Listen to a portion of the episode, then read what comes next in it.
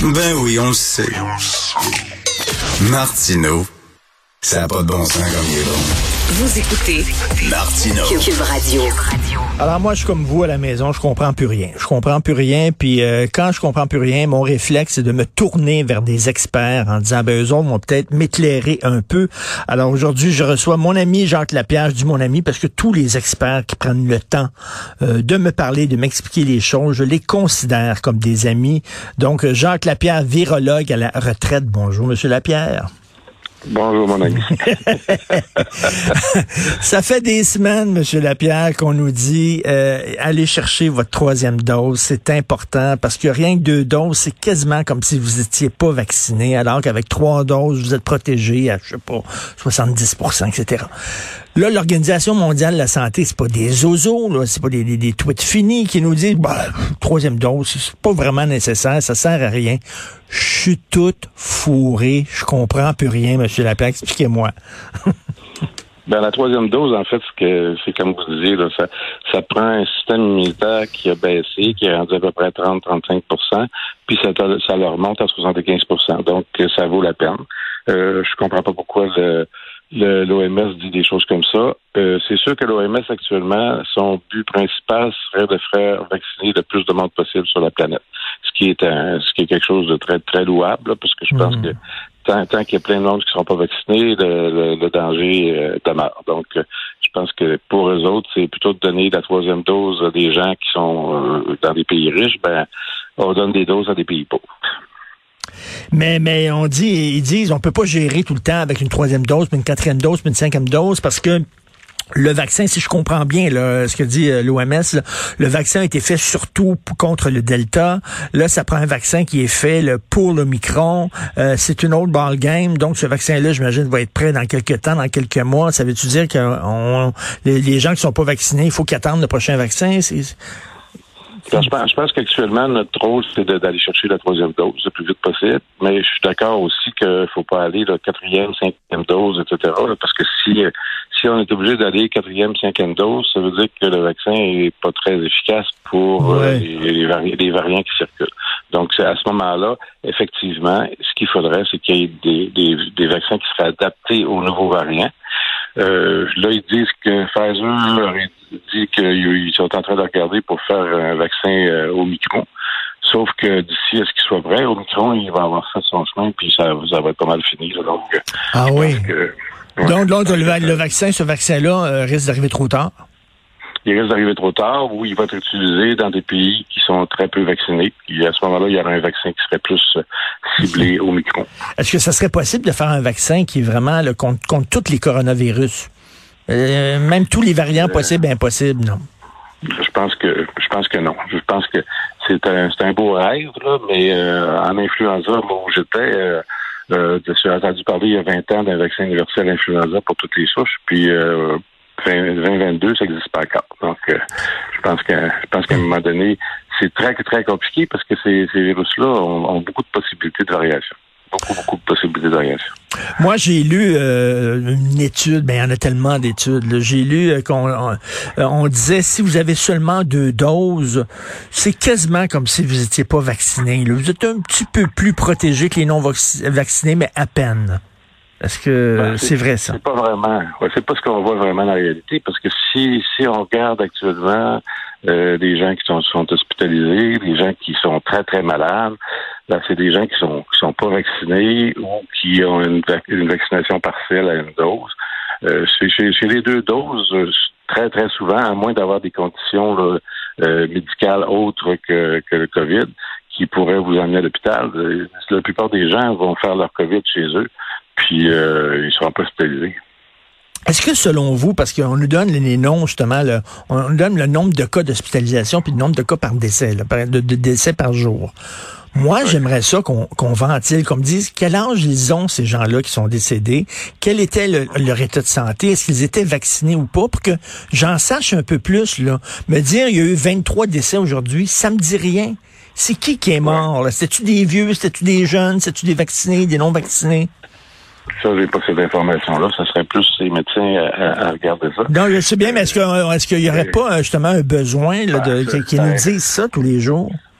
ça aiderait. En fait, ça aiderait. Il faut ce genre d'études-là serait, serait, serait importante parce qu'à ce moment-là, euh, on pourrait savoir si, si, vraiment le vaccin est efficace, puis que c'est pas d'autre chose que le vaccin qui les entraîne vers la mort. Ça, ça c'est sûr que c'est mm. important.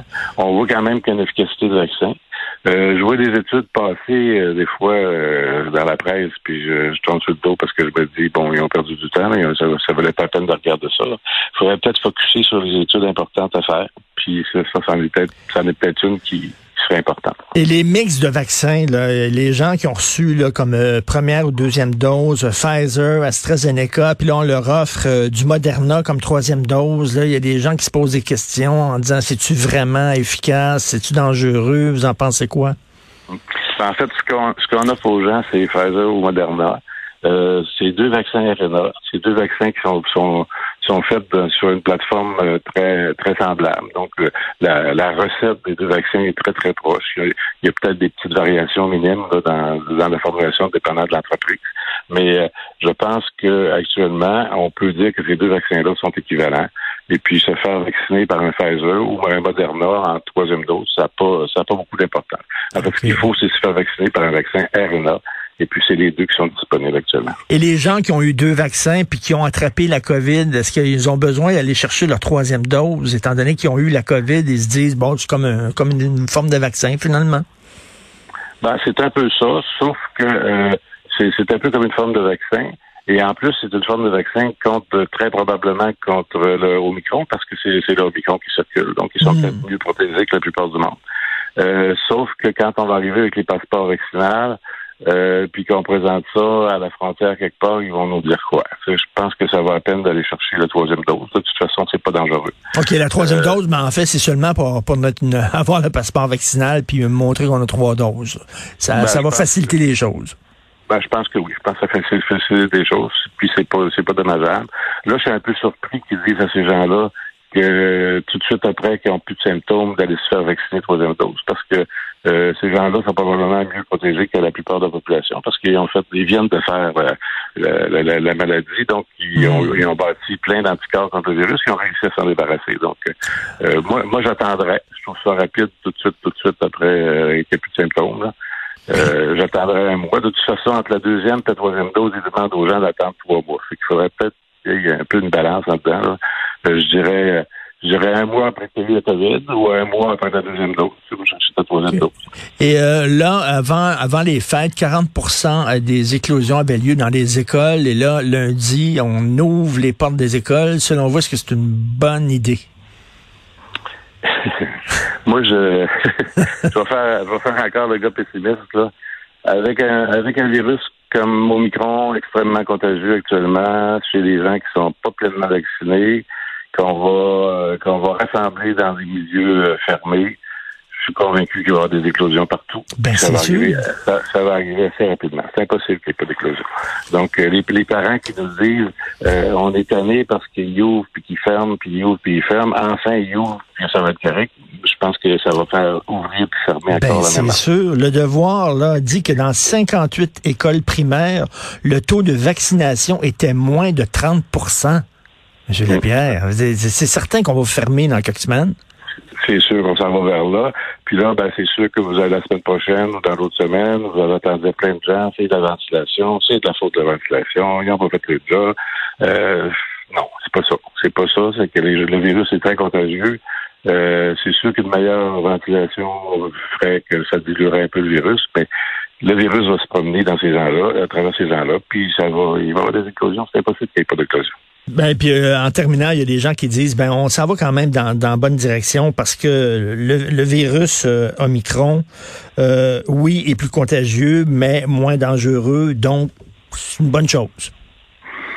C'est c'est vrai, mais je, te, dirais qu'actuellement, ce qu'on voit comme données, en tout cas d'hospitalisation, de soins intensifs, de mortalité, ça augmente toujours. Donc, euh, je voyais un article ce matin qui disait ben euh, dans les hôpitaux, on pourrait peut-être réduire les mesures de, de, précaution parce que le virus est moins dangereux. Ben, c'est parce que moi, si je regarde les résultats, à moins qu'il y ait quelqu'un qui nous mente, là, euh, les soins intensifs, ça augmente tous les jours.